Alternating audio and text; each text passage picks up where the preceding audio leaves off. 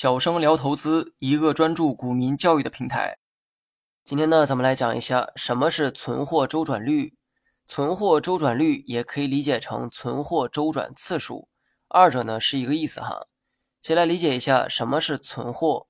讲解资产负债表的时候就提到过存货哈，那些还没卖出去的成品、半成品、原材料都属于是公司的存货。当然，老百姓更习惯叫它库存。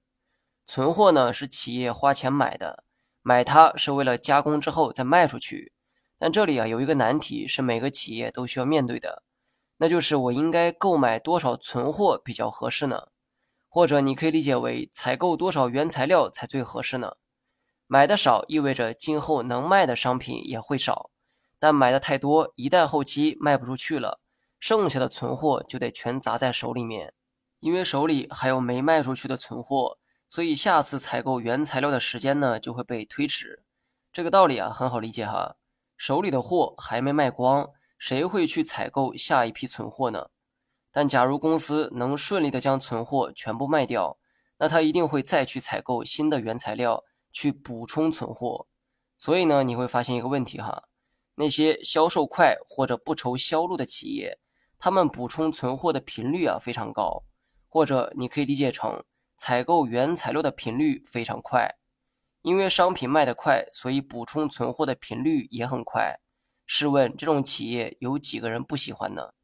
当公司采购原材料，这个时候存货就出现了。公司把存货加工之后卖出去，这个时候存货就被消耗掉了。将存货从有到无的这个过程，我们称之为一次周转，在相同的时间之内。公司存货的周转次数越多，说明卖货的速度越快，也变相说明赚钱越多。这就好比我的菜地里能产二百斤的白菜，隔壁老王的菜地也能产二百斤白菜。不同的是，我的菜地一年能收成三次，而老王只能收一次，我比老王多收两次。那么在不考虑销路的情况下，我的收入自然比老王更多。所谓的存货周转率，就是指存货从有到无的周转速度。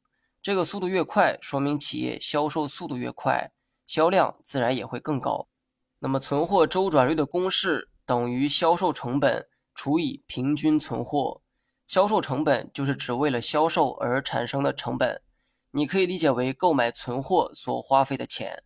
而平均存货是指公司目前剩余存货的平均价值。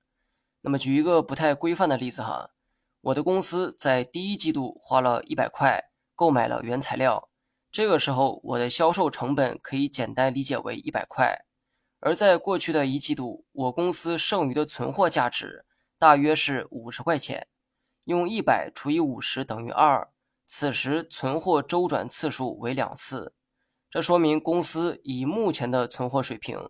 需要周转两次才能把花费的一百块收回来。其实公司每次决定采购新的原材料时，它都会考量剩余的存货量。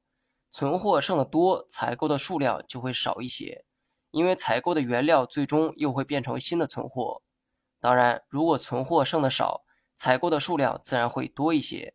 如果说你是公司的财务，具体采购多少原料可以根据存货周转率而定。